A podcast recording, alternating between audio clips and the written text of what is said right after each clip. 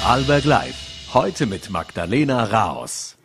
Guten Abend und herzlich willkommen zu einer neuen Ausgabe von Vorarlberg Live. Schon fast schien es so, als wäre die Pandemie komplett aus den Köpfen der Menschen verschwunden. Doch nach einem vergleichsweise ruhigen Sommer meldet sich das Coronavirus wieder zurück. Die Infektionszahlen sind angestiegen, auch in Vorarlberg.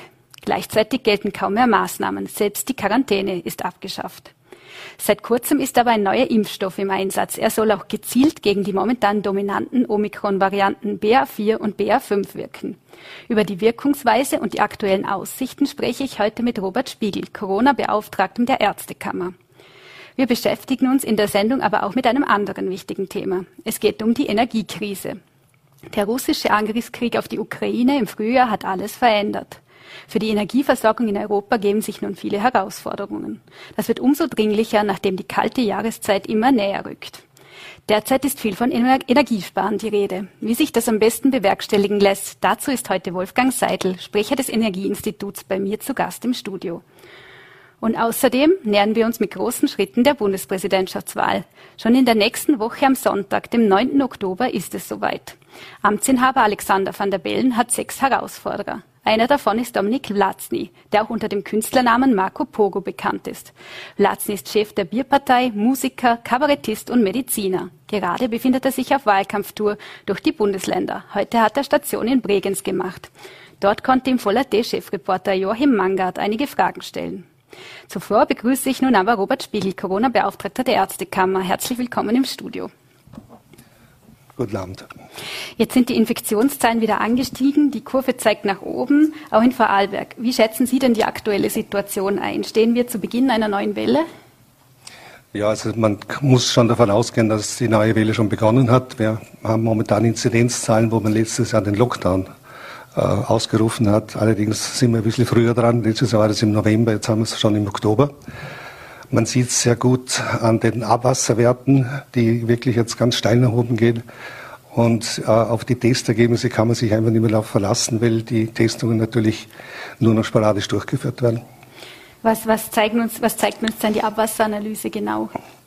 Ja, die Abwasseranalyse ist eigentlich ein sehr genaues äh, Instrument. Man kann also die, äh, die Viruslast äh, im Abwasser nachweisen, und zwar bei ganz geringen Mengen schon.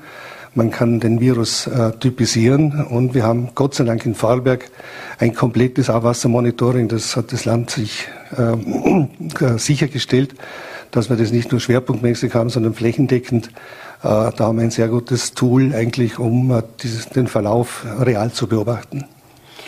Ähm, jetzt haben Sie auch gesagt, es wird jetzt viel weniger getestet. Die Inzidenzen sagen ja nicht mehr viel aus. Können Sie aber trotzdem irgendwie einen Trend voraussagen? Ja, man sieht es an, an, sich an, an, den wenigen Tests, die man, die man jetzt äh, äh auswerten kann, dass die, äh, die Inzidenz wieder deutlich in die Höhe geht. Und wenn man das noch mit den Abwasserwerten vergleicht, dann muss man davon ausgehen, dass die Inzidenz um zwei bis dreifach höher ist. Mhm. Jetzt sind mit der Omikron-Variante sind die Verläufe ja grundsätzlich milder geworden. Damit wurde auch das Ende vieler Maßnahmen begründet. Könnte es denn sein, wenn jetzt eine Welle kommt, dass die glimpflicher ausfällt, als das in den Vorjahren der Fall war? Also wir sehen jetzt bei der jetzigen vorherrschenden Variante B4, B5, dass die, der Großteil der Verläufe eigentlich relativ milde sind. Also die, die schweren Verläufe sind eher eine Art wie eine, eine schwere Grippe. Aber es sind sehr, sehr viele ganz milde Verläufe, auch zum Teil asymptomatische Verläufe da. Ähm, das ist natürlich mal die gute Nachricht, dass die Ansteckungshöhe und die Ansteckung, die Viruslast, ähm, dass die aber gleich hoch bleibt. Das ist eben die andere Seite. Das heißt, es kann auch bei, bei den milden Verläufen kommt es halt in wenigen Fällen doch zu schweren Verläufen. Und wenn es sehr, sehr viele Fälle werden, dann werden wir halt wieder ein Problem bekommen. Ähm, welche Gruppe sollte sich denn jetzt am dringendsten auch mit Blick auf den Herbst denn impfen lassen? Also wir haben eine, eine Zielgruppe, die, glaube ich, ganz, ganz dringlich ist. Das sind diese 70.000 Vorarlberger, die zwar angeimpft sind, aber äh, nicht fertig geimpft sind. Das heißt, sie haben nur ein oder zwei Impfungen und es fehlt die dritte Impfung, weil wir eigentlich von der ganzen Impfsache wissen, dass eine Dreifachimpfung wirklich vor schweren äh, Verläufen, sprich vor Spitalsaufenthalten, aber auch vor Long-Covid an sich sehr, sehr gut schützt. Also das ist das Einzige, was an den Impfungen wirklich als, als harte Realität stehen geblieben ist. Und das ist, glaube ich, aber ein ganz wichtiger Faktor. Ähm, Also das ist einmal die wichtigste Zielgruppe, weil die Personen sind einfach nicht gut geschützt. Das Zweite ist jetzt einfach, wir haben diese neuen Impfstoffe bekommen. Das sind B4, B5 angepasste Impfstoffe. Das heißt, wir haben eigentlich zum ersten Mal seit Pandemiebeginn äh, zur richtigen Zeit den richtigen Impfstoff für den richtigen Virus. Und das ist eigentlich die erste Chance, die wir überhaupt haben, einmal zumindest auf Augenhöhe mit dem Virus zu kommen und immer hinterher zu, äh, zu laufen. Und diese bivalenten Impfstoffe, die sind äh, mal sicherlich ganz wichtig für alle Personen über 60 Jahre, weil das sind die Personen, die einfach die ähm, schwer erkranken, äh, erkranken können und damit natürlich auch das System belasten. Jetzt haben Sie es schon angesprochen, der angepasste Impfstoff wird jetzt auch in Vorarlberg eingesetzt. Äh, wie funktioniert das jetzt genau? Ähm, muss man sich diesen, muss man diesen extra verlangen oder wird der automatisch eingesetzt? Oder? Na, es gibt also eine klare Empfehlung vom Nationalen Impfgremium. Und äh, wir verimpfen also den dritten und vierten Stich automatisch mit diesem äh, angepassten Impfstoff. Außer es kommt jemand und sagt, ich will also überhaupt einen anderen Impfstoff haben oder äh, ich will die B1-Varianten äh, angepassten Impfstoffe haben. Also es ist quasi ein Opt-out-System, dass wenn jemand sagt, es gibt irgendeinen Grund, ich will das so haben, dann machen wir das natürlich so. Macht der BA1-Impfstoff da noch Sinn jetzt gerade? Also in meinen Augen macht er keinen Sinn, weil die B1-Variante nicht mehr da ist. Äh, es gibt aber schon Studien, wo man weiß, dass dieser B1-Impfstoff auch eine sehr gute Immunantwort hervorruft, aber natürlich nicht ganz spezifisch auf B45. Jetzt viele, die schon dreimal geimpft sind, also vollständig geimpft, fragen sich nun, ob sie sich überhaupt ein viertes Mal impfen lassen sollen. Was würden Sie diesen Menschen raten? Also ich würde all den Menschen raten, die über 60 sind und die dritte Impfung sechs Monate her ist, äh, dass sie den vierten Stich sich jetzt holen. Es ist auch die richtige Zeit, weil der Immunschutz, der verbesserte Immunschutz wird äh, relativ rasch aufgebaut und der hält einmal sicher drei Monate an. Das heißt, wäre jetzt gerade in diese Zeit, wo es vielleicht wieder etwas äh, hochgeht, wäre das jetzt auch der ideale Zeitpunkt. Für alle äh, Menschen, die unter 60 Jahre alt sind, kann man die Impfung anbieten. Also wer sich besonders also besser schützen möchte, kann sich auf alle Fälle den vierten Stich holen. Ähm, aber es ist jetzt nicht so ein absolutes Muss, muss man ganz klar sagen. Was ist mit, mit jenen Menschen, die gerade kürzlich genesen sind? Wie lange sollten Sie dann am besten warten? Also man sollte nach der Genesung mindestens vier Wochen warten und dann impfen. Mhm. Kann denn eine Genesung grundsätzlich so viel Schutz bieten wie die Impfung oder wie unterscheidet sich das? Na, das tut sie eben nicht. Das ist einfach auch, das hängt immer darauf an, wann ich genesen bin, weil es sind dann verschiedene Virusvarianten, die ich dann hatte. Und dann bin ich zwar gegen die spezifische Virusvariante, die äh, gerade aktuell war, bin ich dann relativ gut geschützt, aber gegen die anderen nicht. Mhm. Wie wird das jetzt eigentlich oder wie ist da der Ausblick? Werden wir uns wahrscheinlich jetzt jedes Jahr impfen lassen müssen mit angepassten Impfstoffen, wie bei der Grippe, oder könnte es dann irgendwann auch mal erledigt sein?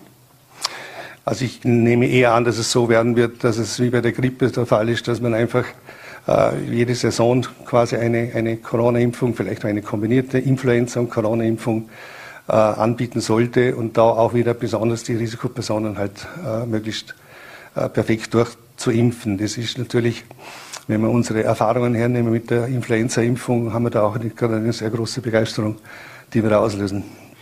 Äh, welche Rolle spielen denn, jetzt gibt es ja auch diese abrupten Covid-Medikamente, welche Rolle spielen denn Sie? Können auch Sie eine gewisse Erleichterung bringen jetzt mit der, in die ganze Situation jetzt mit Blick auf den Winter? Ja, das ist also auch einer der ganz großen Unterschiede, äh, die, wir, die wir haben jetzt im, zum, im Vergleich zu, zum Vorjahr. Äh, wir haben antivirale Medikamente und wir haben Antikörpermedikamente, die einen sehr, sehr guten Schutz äh, bilden vor schwerer Erkrankung. Das sind Medikamente, die man nicht gibt, damit die Erkrankung milde verläuft, sondern das sind Medikamente, die man einfach gibt, um einen schweren Verlauf äh, zu verhindern. Das heißt, wenn ich jetzt da ein Paxlovid oder was ähnliches bekomme, ist das nicht, dass ich den nächsten Tag gesund bin, sondern es ist relativ mit einer fast 90-prozentigen Sicherheit sichergestellt, dass ich nicht äh, schwer erkranke. Mhm. Also Sie können in dem Fall auch nicht die Impfung ersetzen? Die ersetzen die Impfung nicht, nein. Mhm. Äh, wäre es mit Blick auf die Kälte, kältere Jahreszeit wieder ratsam, an eine Rückkehr von Maßnahmen zu denken? Jetzt zum Beispiel, mir fällt jetzt die Maskenpflicht ein oder reicht es, äh, auf die Eigenverantwortung zu setzen? Ja klar, wir haben drei Säulen. Nicht? Das eine ist die Impfung. Ähm, da wäre es halt fein, wenn wir zumindest an die 60 Prozent Durchimpfungsrate kommen würden. Äh, das zweite sind diese Medikamente, die man äh, auch relativ breit einsetzen kann. Und das dritte ist natürlich die dritte Säule, die klassische Säule der, der, der Pandemiebekämpfung, einfach diese üblichen Dinge mit Abstand halten, Hände waschen, aber auch die Maskenpflicht beziehungsweise das vernünftige Einsetzen der Maske. Mhm. Was, was heißt, wo könnte man das vernünftig einsetzen? Weil in Deutschland zum Beispiel hat man ja in den Öffis auch nie abgeschafft. Ja, ich glaube schon, dass, äh, meine, es hängt natürlich auch ein bisschen vom Verlauf ab, aber wenn die Welle so weiter sich aufbaut, wie wir das jetzt derzeit beobachten, halte ich es schon das für sehr vernünftig, das was ich in den Öffis zu machen, wieder in den Läden das einzuführen, ähm, wieder mehr auf Homeoffice zu setzen und dann vielleicht insofern die Eigenverantwortung, dass ich weiß, wenn ich zu irgendwelchen vulnerablen äh, äh Leuten gehe, wenn ich ins Pflegeheim gehe, zu Oma und so weiter, äh, dass ich da von mir aus einfach sage, okay, setze die Maske auf, damit ich eben nicht die Infektion hineintrage. Mhm. Äh, war es ein Fehler, die Quarantäne abzuschaffen? Äh, das glaube ich nicht. Ich glaube, dass wir schon einfach jetzt weiter sind, auch im Umgang mit der Pandemie. Und äh, wir müssen lernen, das als normal zu, zu empfinden und ähm, das auch ähm, selber zu erkennen. Das hat keinen Wert mehr, glaube ich, wenn man da von außen versucht, ähm, den Leuten wieder irgendwelche Sachen vorzuschreiben. Jetzt hat der Bund ja einen Variantenmanagementplan erstellt mit unterschiedlichen Szenarien, also das vom Ende der Pandemie bis zu einer absoluten Verschärfung der Lage inklusive Lockdown.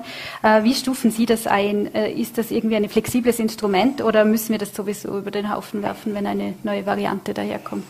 Ja, es ist eigentlich nichts anderes als niedergeschrieben, quasi wie sich die, die, die Sache wieder aufbauen kann. Also mehr steht da eigentlich nicht drinnen. Wir sind sicher noch in der Phase 1 äh, und das hängt, das, das Um und Auf, glaube ich, das, das passieren wird für die Zukunft, ist das, bleibt es bei dieser Variante oder schleicht sich wieder durch die Hintertür eine neue Variante ein, die wir noch nicht kennen. Wie wahrscheinlich ist es denn, dass das wieder so eine Variante kommt wie die Delta-Variante? Ja, auch im Gegensatz zum letzten Jahr ist es so, da waren ja diese Varianten, also die B1-Variante war ja schon da. Oder? Und heuer ist es so, dass wir zumindest bis zum jetzigen Zeitpunkt keine neue Variante in Österreich nachgewiesen haben. Also wir sind, da haben wir vielleicht, also wenn das so bleiben würde, dann äh, wäre es natürlich sehr gut. Mhm. Gibt es denn aktuell auf der Welt Virusvarianten, die man vielleicht besonders genau beobachten sollte? Ja, es gibt also diese B2-Variante, die also in Indien eine, eine kleinere Welle ausgelöst hat, äh, die schon auch weltweit herum ist. Aber über die wissen wir noch zu wenig und äh, wir wissen auch nicht, welche Verläufe die dann, dann zeigt. Bisher haben wir das in Österreich, glaube ich, in, Wien oder überhaupt als vereinzelt nachgewiesen, aber nicht in Vorarlberg. Mhm.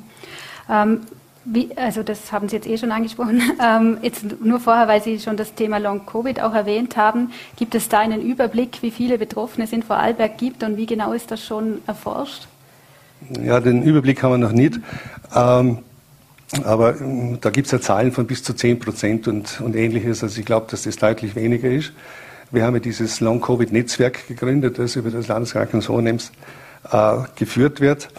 Das ist eigentlich erst so richtig angelaufen und da habe ich noch keine Zahlen dazu. Mhm. Ähm, abschließend, glauben Sie, dass, es, ähm, dass diese, diese Variante BJ1, die ist ja auch schon in Österreich vorgekommen, ähm, was wissen wir da schon darüber in Vorarlberg? Also wie gesagt, auch da wissen wir noch, noch gar nichts. Wir wissen auch noch nicht, äh, welche, welche Auswirkungen das klinisch hat.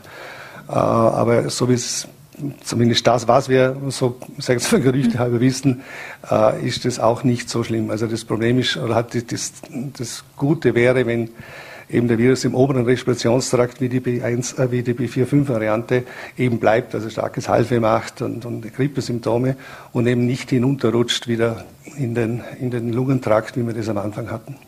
Herr Dr. Spiegel, danke für den Besuch im Studio. Gerne. Und wir wechseln nun das Thema. Es geht um Energie. Mit Blick auf Herbst und Winter gibt es momentan ja sehr viele Unsicherheiten.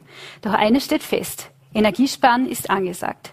Viele wissen aber nicht, wie das am besten bewerkstelligt werden könnte. Das Land Vorarlberg, der Gemeindeverband, die Vorarlberger Energieversorger, das Energieinstitut und die Caritas haben dazu nun eine neue Initiative ins Leben gerufen. Darüber spreche ich jetzt mit Wolfgang Seidel, Leiter der Kommunikation im Energieinstitut. Hallo, Herr Seidel. Hallo Frau Raus, vielen Dank für die Einladung. Energiesparen scheint ja das Zauberwort für diesen Winter zu sein. Was ist das Ziel der neuen Initiative? Vielleicht können Sie das noch mal kurz zusammenfassen. Ja, im Rahmen der Initiative Vorarlberg spart Energie möchten wir, äh, Sie haben die Akteure genannt, Äh, vor allem einmal zeigen, dass das Thema Energiesparen wirklich ein, ein breites Thema ist, das in der gesamten Bevölkerung von allen jetzt auch getragen werden muss. Es ist Gebot der Stunde. Ich glaube, das hat sich schon herumgesprochen. Ähm, wir wollen zeigen, dass es niederschwellig ist, dass jeder einen Zugang finden kann, dass in dieser wahrscheinlich größten Herausforderung, der wir hier in Europa zumindest in der jüngeren Geschichte gegenübergestanden sind, ähm, alle auf eine bestimmte Art und Weise wirkmächtig sind. Also dass wir nicht nur ohnmächtig schauen müssen, was jetzt da passiert, sondern dass wir auch bei uns im Kleinen jederzeit in der Lage sind, bestimmte äh, Maßnahmen zu setzen. Das wollen wir mit dieser Initiative aufzeigen. Und wir wollen mit dieser Initiative auch noch etwas Zweites zeigen, nämlich äh, oder beziehungsweise versuchen, wegzukommen in der Diskussion von diesem, da müssen zuerst die anderen, das kann ich nicht. Ähm, das hat auch äh, in den Medien in den letzten Wochen die Diskussion sehr geprägt, hin zu einem, ich schaue mir an, was ich tun kann, ich schaue mir meinen Wirkungsbereich, meine Möglichkeiten an ähm, und, und versuche dann auch einen Beitrag zu leisten. Jetzt ist die Frage, wie viel können überhaupt private Haushalte beitragen? Ähm, es soll ja auch geplant ist ja unter anderem ein finanzieller Bonus. Also wer im Vergleich zur, zum letzten, also zum Jahresrechnung 2022 5 Prozent Energie einspart, bekommt 50 Euro. Bei 10 Prozent sind es 100 Euro, hat die Ilwerke VKW angekündigt. Ähm, wo sehen denn Sie im Privaten das größte Einsparpotenzial und welches sind die größten Energiefresser? Ja, also grundsätzlich, und das gilt für die privaten Haushalte genauso wie für die öffentliche Hand oder für den Bereich der Wirtschaft, ähm, die, die größten Energieverbraucher sind immer da, wo, wo Wärme oder Kälte mit im Spiel ist oder da, wo Verbraucher besonders lange laufen. Im Haushalt klarerweise das Heizen, in Zukunft auch verstärkt das Kühlen im Sommer, ähm, die Warmwasserbereitung in etwa, Heizungsumweltpumpen, die sehr lange Laufzeiten haben. Äh, dann etwas abgeschlagen schon die Beleuchtung, das äh, Kochen etc. Und ein ganz, ganz wichtiger Punkt, der oft übersehen wird, weil wir uns so gedanklich immer im Haus bewegen, das ist die Mobilität. Ja, also wenn wir uns anschauen, dass ein durchschnittlicher PKW in Vorarlberg so ungefähr 700 Liter Diesel oder Benzin im Jahr braucht, das sind umgerechnet äh, 700 Kubikmeter Gas, damit kann man schon ein energieeffizientes Einfamilienhaus ein Jahr lang beheizen. Ähm, das heißt, die Mobilität ist hier wirklich ein, ein relevanter Verbraucher. Ähm, und wenn wir dann im Sparen sind, ähm, wenn ich 300 Kilometer ungefähr im Jahr einspare mit dem Auto, das ist eine überschaubare Menge, dann habe ich gleich viel Energie gespart, wie wenn ich meinen Kühlschrank oder meine Tiefkühltruhe nicht abtauen, sondern abschalten würde. Ja, also die Mobilität ein wichtiger Punkt, der in der Diskussion oft übersehen wird. Jetzt hat das Energieinstitut ja einige praktische Tipps auch gesammelt mhm. ähm, und das betrifft mehrere Bereiche. Sie haben es ja auch schon angesprochen, aber das sitzt zum Beispiel aus dem praktischen Bereich, zum Beispiel beim Geschirrspülen, beim Waschen, beim Kochen, beim Duschen. Plakativ gefragt, wie warm darf denn wie, da, wie, warm darf ich denn in diesem Winter duschen? das ist eine gute Frage. Der Bund sagt äh, in seiner äh, Mission 11 Kampagne, äh, sei ein Warmduscher, aber mach's kurz. Vielleicht ist das ein Zugang. Ähm, grundsätzlich äh, wollen wir ein bisschen davon wegkommen, einzelne Maßnahmen gegeneinander zu werten oder auch zu sagen, das darfst du ganz besonders nicht mehr tun oder das sollst du nur so und so machen. Wir versuchen aufzuzeigen, ähm, wo Potenziale liegen und versuchen auch ein bisschen Größenordnungen zu geben, so wie ich das vorher eben mit dem Vergleich Mobilität und Heizen gemacht habe. Fakt ist natürlich, dass die Warmwasserbereitung im Haushalt ein äh, sehr großer Punkt ist im Energiebedarf und damit logischerweise auch ein bestimmtes Sparpotenzial bietet. Ähm, es gibt aber, und da kommt es vielleicht beim Energiesparen, zumindest in der jetzigen Phase, wo wir noch keine konkreten Ziele oder sogar Kontingente haben, äh, darauf an, ähm, einmal zumindest oder zuallererst die Maßnahmen und die Potenziale zu heben, äh, die nicht mit einem massiven Komfortverlust verbunden sind. Also wenn wir auf das Beispiel mit dem Duschen zurückkommen, Sie dürfen so heiß und so lang duschen im Prinzip, wie Sie möchten. Ähm, aber wenn Sie das zum Beispiel mit einer Energiesparbrause machen, die bei einem reduzierten Wassereinsatz das gleiche Gefühl von, da kommt ein ordentlicher Strahl runter und da werde ich auch sauber, ähm, äh, eben, eben das auch sicherstellt, diese Funktion des Vorgangs. Ähm, und wenn wir dann noch weiter schauen ähm, im Alltag, dann gibt es viele solche Dinge, wo wir ein bisschen mit technischen Lösungen, aber auch mit ein bisschen mehr Nachdenken äh, eben einmal Maßnahmen umsetzen können, die noch nicht diese viel zitierten zwei Grad weniger Raumtemperatur sind. Das ist völlig unbestritten eine sehr, sehr wirksame Maßnahme, die reduziert den Energiebedarf im Haus fürs Heizen in einem zweistelligen Prozent Bereich, das kann ich sofort machen. Aber, und da muss man natürlich auch ehrlich sein, das ist dann im Gegensatz zur Energiesparbrause mit einem konkreten Komfortverlust verbunden. Was wären denn noch so einfache Tipps? Vielleicht können Sie da ein paar Beispiele nennen, die jeder sofort umsetzen könnte. Ja, also ähm, ich würde es vielleicht noch eine Ebene höher ähm, sehen. Es gibt zwei Strategien grundsätzlich, wie man Energie sparen kann. Es gibt sehr, sehr wirksame singuläre Maßnahmen, also die ganz großen Brocken beim Energiesparen äh, rund um Haus und Garten die sind verbunden mit investiven Maßnahmen. Das, das, das Beste, was ich tun kann, energiespartechnisch, das ist das Gebäude zu sanieren. Das ist gleichzeitig natürlich auch das teuerste und das langwierigste, was ich machen kann. Und da gibt es noch eine ganze Menge solcher Maßnahmen ähm, die alle bedingen, dass man Geld investiert. Und dann gibt es auf der anderen Seite, Sie haben es angesprochen, diese Maßnahmen, äh, die man ohne äh, Geld in die Hand zu nehmen machen kann. Dafür muss man da besonders viel Hirnschmalz aufwenden und auch ein bisschen ein Durchhaltevermögen an den Tag legen. Denn und das ist ein bisschen das Problem bei diesen kleinen Maßnahmen, die man sofort machen kann und wo mich eigentlich auch niemand davon abhält. Da gilt ein bisschen das Motto, mühsam nährt sich das Energiespareichhörnchen, denn jeden Tag tun wir äh, Tausende von Handgriffen, die mit einem Energieeinsatz verbunden sind. Und bei jedem dieser Handgriffe muss ich mich eigentlich fragen, äh, was tue ich da? Muss ich das tun? Kann ich das tun mit weniger Energieeinsatz? Und dann entsprechend für mich eine Entscheidung treffen und schlussendlich auch eine Handlung setzen. Ähm, damit man sich das ein bisschen aufteilen kann, empfehlen wir, und so haben wir auch diesen Ratgeber hier aufbereitet, ein bisschen sich in Bereichen durchs Haus zu handeln, nicht ein bisschen klein, klein hier und ein bisschen klein, klein da. Ähm, das bringt am Ende des Tages nämlich nicht wahnsinnig viel und man hat nur das Gefühl, man kennt sich überhaupt nicht mehr aus, sondern sich einen bestimmten Bereich vornehmen und den dann konsequent durchgehen. Beispiel Küche, das fängt an damit, ähm, was für eine Temperatur habe ich beim Kühlschrank eingestellt. Das kann man jetzt sofort auf 8 Grad stellen, wenn es davor auf 4 war. Ähm, das braucht deutlich weniger Energie hat den Vorteil, dass der Butter schon streichfähig ist, wenn man ihn zum Frühstück rausnimmt. Ähm, und die Lebensmittel halten genauso lang. Ähm, das geht weiter zu äh, mache ich einfach nach Gefühl einen halben Liter Wasser heiß, wenn ich eigentlich nur eine Teetasse äh, brauche. Ähm, äh, zu äh, brauche ich drei Liter Wasser, um Nudeln zu kochen oder eben vielleicht nur einen, mache ich das Wasser dann im Wasserkocher heiß, weil der braucht deutlich weniger Strom, äh, gebe ich die Nudeln ins Kochwasser, pack den Deckel drauf, schalte die Herdplatte ab, dann brauchen die Nudeln ein paar Minuten länger, ähm, als sie äh, sonst brauchen. Und die Italiener, die hören jetzt weg, wenn ich sage, nicht äh, einen Liter pro zehn Decker Nudeln verwenden. Das ist zu viel. Ähm, aber äh, so geht's dann, dann weiter beim Kochen, beim äh, übriges Essen abkühlen lassen, bevor man es in den Kühlschrank stellt. Ähm, aufgetautes aus oder aufzutauendes aus dem Tiefkühler über Nacht in den Kühlschrank legen, damit man da die Kälte noch nutzen kann und so weiter. Das sind ganz viele kleine Handgriffe. Ähm, und wenn man sagt, im Oktober mache ich mir den Monat zum Energiesparen in der Küche Monat, äh, nehme den Ratgeber vom Energieinstitut, mache die Punkte durch ähm, und im November mache ich dann die Mobilität und im Dezember äh, diskutieren wir dann über die Weihnachtsbeleuchtung. Dann kann man auf jeden Fall so viel Energie sparen, dass man das am Ende des Jahres auf der Rechnung merkt und auch in den Genuss vom Energiesparbonus von Ilwerke VKW kommen kann. Ähm, jetzt, äh, Gemeinden und, und, das Land und die Gemeinden wollen ja beispielsweise auch die Temperatur in öffentlichen Gebäuden auf 19 Grad äh, reduzieren. Wäre das auch eine sinnvolle Möglichkeit, wenn das grundsätzlich in den Büros gemacht werden würde?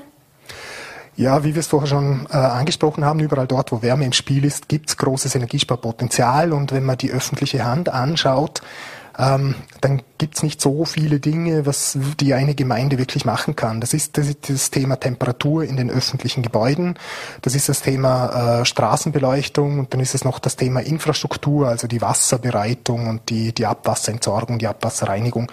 Das sind die großen Brocken, die in einer Gemeinde äh, Energie brauchen. Und äh, natürlich muss die öffentliche Hand, so wie wir alle auch, zeigen, dass sie in ihrem Handlungsspielraum auch entsprechende Maßnahmen setzt. Ähm, ob das dann 19 Grad sind oder 20, da sind die Meinungen unter den Bürgermeisterinnen und Bürgermeistern, wie wir das in der äh, äh, jüngsten Vergangenheit auch in den Medien äh, gehört haben, auseinandergegangen. Aber ich glaube schon, dass die Gemeinden hier Akzente setzen und dann schauen wir bis äh, zu was für einem Niveau das gehen kann oder vielleicht zu einem bestimmten Zeitpunkt auch gehen muss. Ähm, die Gemeinden wollen ja auch die Weihnachtsbeleuchtung heuer einschränken, in Dornbirn etwa von 16.30 Uhr bis 22 Uhr. Ähm, Wäre es da nicht zielführender, da gleich darauf zu verzichten? Ja, das ist eine Diskussion, die werden wir an ganz vielen Stellen äh, noch äh, ganz oft führen heuer. Was braucht's eigentlich und was wollen wir? Und das ist vielleicht ein Novum, dass wir als Gesellschaft, vor allem wir Jungen, die wir den Ölpreisschock äh, nicht mitbekommen haben, ähm, auch lernen müssen, nämlich dass uns günstige Energie unbegrenzt einfach nicht mehr zur Verfügung steht. Zumindest einmal mittelfristig. Ja. Ähm, und wir werden dies, diese Diskussionen führen müssen. Ähm, die werden nicht wir als Energieinstitut führen. Äh, das muss, muss, ein gesamtgesellschaftlicher Prozess sein. Da geht es dann auch darum, äh, was machen wir im Tourismus, wie viel gibt's wo, äh, was machen die Unternehmen, was machen die privaten Haushalte.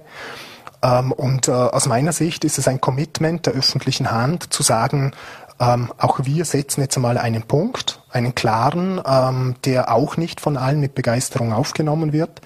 Ähm, vor allem, weil es Thema Weihnachtsbeleuchtung, aber auch andere Themen, äh, Skifahren, ähm, der Outdoor-Pool im Hotel und so weiter, auch um sehr emotionale Erlebnisse geht. Das muss man einfach diskutieren und als Gesellschaft dann auch festlegen, was wollen wir. Ähm, ich glaube aber nicht, dass wir zu diesem Zeitpunkt schon an dem Punkt sind, da wirklich jede Kilowattstunde gegeneinander abwägen zu müssen, sondern jetzt in einem ersten Schritt noch fokussieren können auf die Dinge, ähm, die noch nicht einen unmittelbaren äh, Komfortverlust oder gravierende Einschränkungen bedeuten, wie das jetzt beim Beispiel von der Straßen, äh, von der Weihnachtsbeleuchtung auch der Fall ist. Auf EU-Ebene gibt es ja schon den konkreten Notfallplan zur Gas, also zum Gassparen. Ähm, da sollen die Mitgliedstaaten bis März freiwillig 15 Prozent einsparen. Ähm, was würde das dann konkret für Vorarlberg bedeuten? Wäre man da mit den beschlossenen Maßnahmen oder den angedachten Maßnahmen, wäre man da jetzt schon gut dabei? Ich glaube, dass es in Vorarlberg auf jeden Fall möglich ist, das Ziel 15 Prozent Gaseinsparung zu erreichen. Ähm, da wird es aber auf jeden Fall noch äh, äh, umfassende Anstrengungen von allen Beteiligten, von den Haushalten, aber auch von der Industrie, vom Gewerbe und nicht zuletzt auch von der öffentlichen Hand brauchen. Ähm, jetzt haben Sie es vielleicht vorher schon kurz ähm, erwähnt, aber könnte man sich vielleicht in diesem Winter da auch überlegen, dass man bei der künstlichen Beschneiung da vielleicht auch ansetzen könnte? Oder wie, wie wäre da das Sparpotenzial prinzipiell? Ähm, wir versuchen die Diskussion zu vermeiden, welche Maßnahme wie viel bringt, weil die kostet auf der einen Seite sehr viel Zeit und auf der anderen Seite führt sie uns eben direkt dahin, dann zu sagen, ja, warum soll ich das tun, das bringt ja nichts und der andere muss das tun, das bringt viel mehr. Äh, wir müssen hinkommen zu einem Punkt, wo jede und jeder äh, da draußen sich überlegt, ähm, was können wir tun, was kann ich in meinem Umfeld tun und was brauche ich. Und ich denke, jetzt gerade beim Thema Skifahren, das ja ähm, natürlich auch ein emotionales Thema ist, äh, da wird halt die Meinung von jemand, der im, äh, in einer äh, Sozialwohnung lebt und sich das Wohnen, Wohnen nicht mehr leisten kann äh, oder das Heizen kaum mehr leisten kann, der wird da wahrscheinlich eine grundsätzlich andere Meinung dazu haben als äh, äh, die Leute, die vom Tourismus in den Talschaften profitieren. Und das ist auch verständlich und das, äh, das kann ich auch zu 100 Prozent nachvollziehen. Es ist aus meiner Sicht die Aufgabe der Politik, hier einen Dialog zu moderieren und dann gesamtgesellschaftlich festzulegen, wer, wenn es soweit kommt, dass es tatsächlich ähm, einschneidende Maßnahmen braucht oder dass uns limitierte Kontingente auch zur Verfügung stehen, wer dann was tatsächlich auch beiträgt oder beitragen muss. Aber man wird wahrscheinlich schon sagen, welche Sektoren im Land denn die energieintensivsten sind oder wo stehen da die privaten Haushalte jetzt beispielsweise? Ja, da hat sich die Diskussion jetzt gerade ein bisschen gewandelt. Früher bis vor kurzem war die Leitgröße immer das CO2 vor dem Hintergrund Klimaschutz. Äh, da war natürlich der Verkehr ein, ein, das absolut dominierende Thema.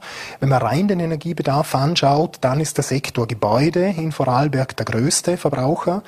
Ähm, ganz grob ungefähr die Hälfte vom Energiebedarf, wobei ein sehr, sehr überwiegender Teil dieses Energiebedarfs aus erneuerbaren und regional verfügbaren Energiequellen stammt. Darum ist es im CO2 nicht so problematisch. Ähm, die Mobilität und die Industrie, die teilen sich dann äh, einen Teil der, der restlichen Hälfte und dann gibt es noch ein paar kleine Verbraucher. Aber bringt es das dann überhaupt diese kleinen Maßnahmen von den privaten Haushalten, bringt das etwas ähm, im Vergleich jetzt, wenn die Industrie viel mehr Energie benötigt?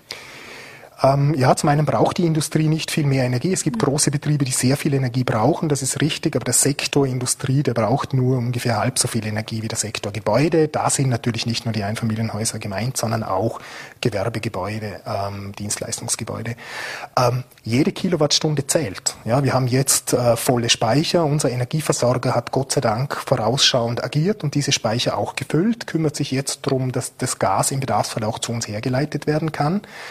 Ähm, wir haben die Gnade der Topografie, die uns äh, viel Strom beschert, äh, den wir auch für gutes Geld verkaufen können.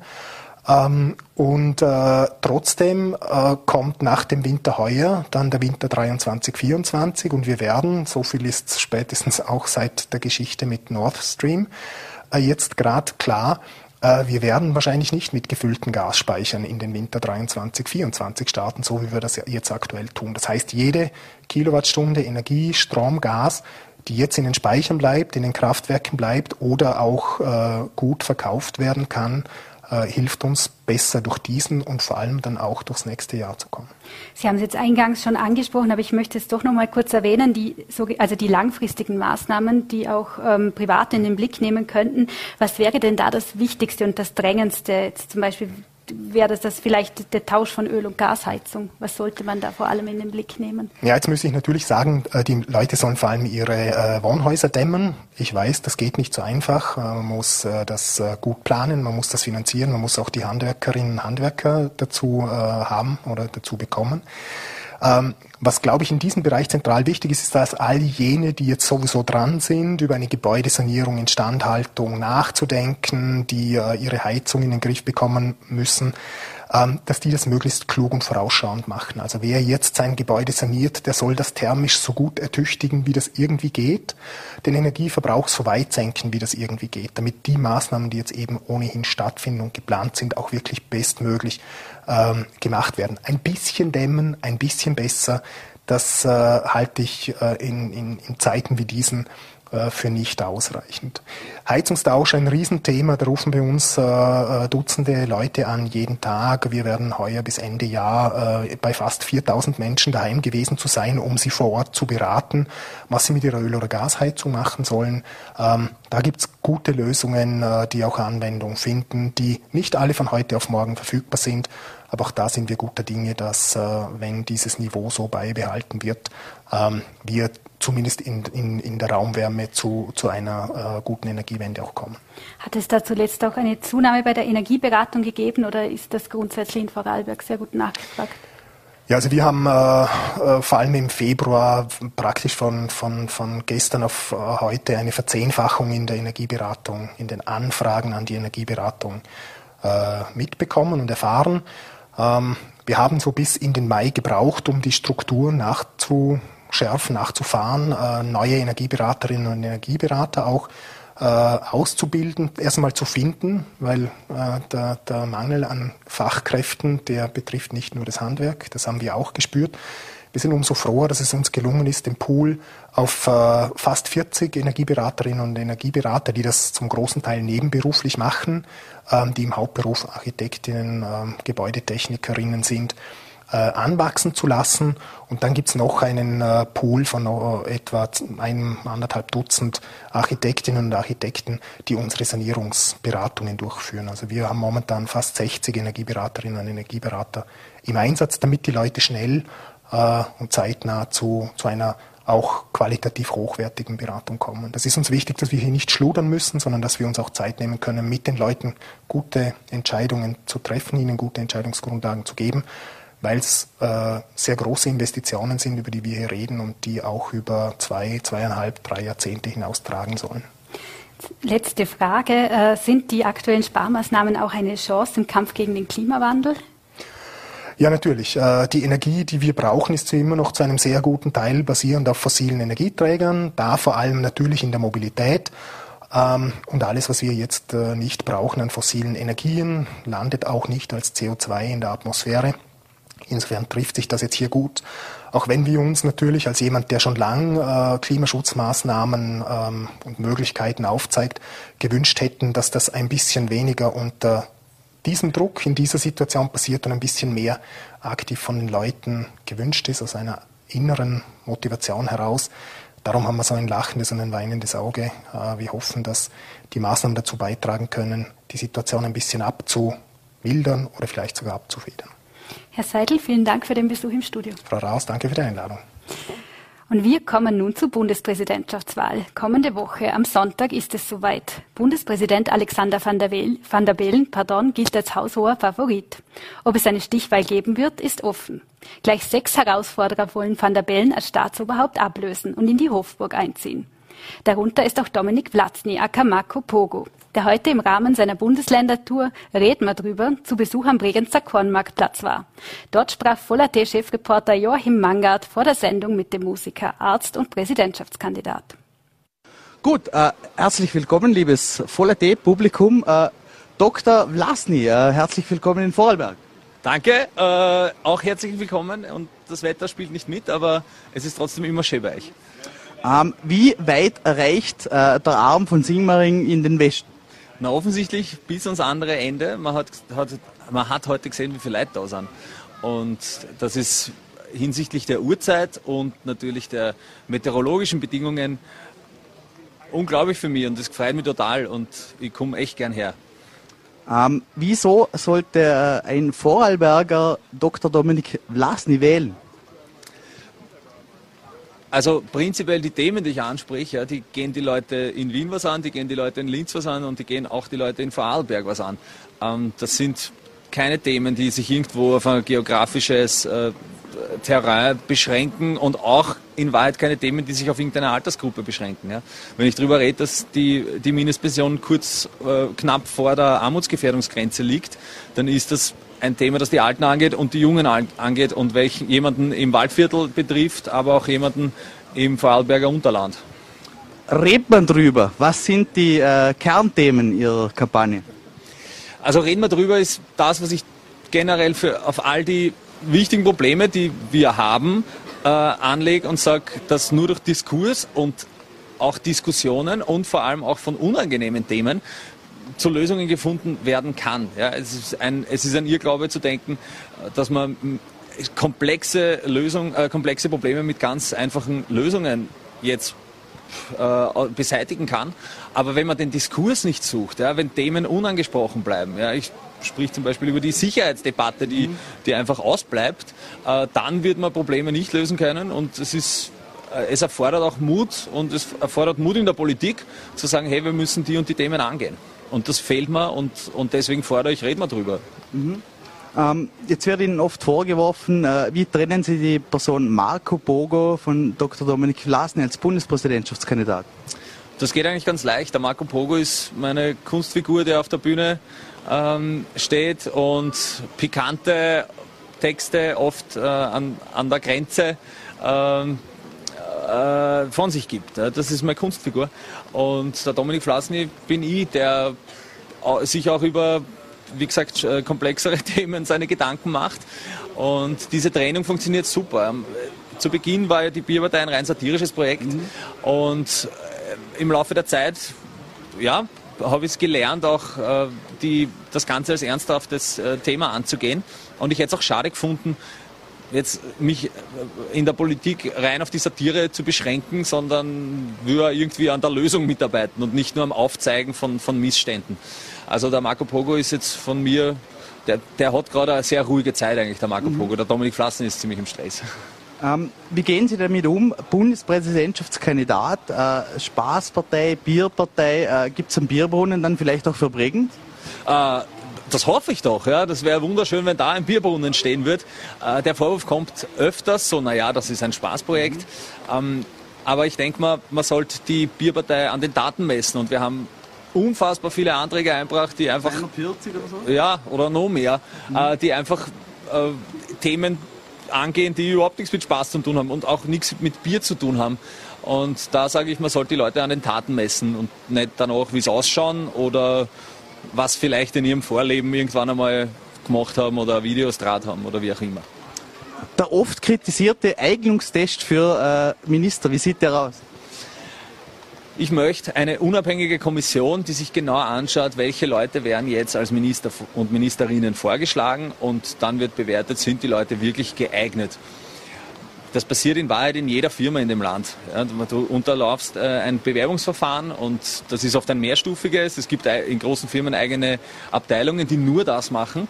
Und bei den Ministern und Ministerinnen ist es halt oft nur die Herkunft oder ob man irgendeinem Bund noch zusätzlich angehört.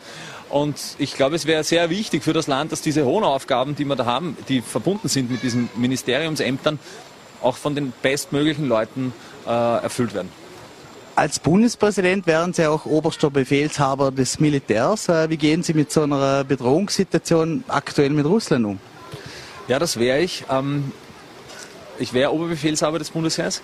Und das ermöglicht mir dann auch diese breite Sicherheitsdebatte, die ich fordere, auch anzustoßen. Wir haben seit 20 Jahren gab es beim Bundesheer eigentlich keine nennenswerten Reformierungen.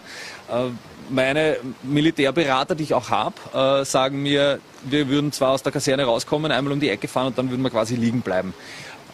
Und das bedarf halt einen breiten Diskurs. Und da gehören all diese kleinen Teile, die, über die man jetzt so vereinzelt diskutiert. Ja? Äh, Zivildienst, Katastrophenschutz, was passiert damit?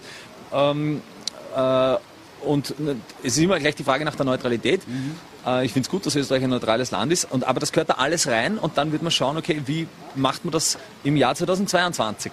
Und die Bedrohungslage in der Ukraine ist, äh, macht mich auch, äh, bestürzt mich und welche Eskalationsstufen da jetzt gezogen wurden die letzten Wochen, ist erschreckend und man wird sehen, wie das weitergeht. Verhandlungsbasis mit Russland? Prinzipiell muss man immer den Diskurs suchen, das, äh, dazu stehe ich auch. Äh, die UNO sagt, äh, dass Wladimir Putin ein Kriegsverbrecher ist. Und ich glaube auch nicht, dass eine, ähm, im Moment eine, ein Gespräch überhaupt möglich wäre. Ja. Äh, das ist natürlich eine ganz schwierige Situation. Was sind die Vorarlberger Kernthemen, die äh, unser Präsident Dr. Dominik Vlasny äh, angehen würde? Genau das, was fürs, fürs ganze restliche Land auch gilt. Ja. Es gibt auch in Vorarlberg Kinder, die äh, an der Armutsgefährdungsgrenze leben oder drunter. Ja. Es ist äh, auch die, ähm, äh, das Problem, dass ein, eine Ungleichbehandlung von Mann und Frau auch nach wie vor, auch in Vorarlberg vorherrscht. Wie gesagt, ich, da, da, muss man nicht äh, irgendwo eine Grenze ziehen und sagen, das ist äh, äh, nur ein Wiener Thema und das ist äh, nur ein Vorarlberger Thema. Die Themen, die ich sehe, das sind sehr große und die, können man, die können, muss man angehen. Mhm. Abschließend äh, Marketingkampagne oder Probelauf für die Nationalratswahl? Bundespräsidentschaftswahlkampf, sonst würde ich nicht dastehen. Herzlichen Dank fürs Gespräch und äh, vielleicht noch äh, Wahlprognose. Spannend. Es wird spannend. Dankeschön. Danke. Das war Volat-Chefreporter Joachim Mangard im Interview mit Dominik Vlazniaka Marco Pogo. Und ich verabschiede mich nun für heute. Ich hoffe, Sie haben noch einen angenehmen Abend und schalten morgen wieder ein bei einer neuen Ausgabe von Vorarlberg Live.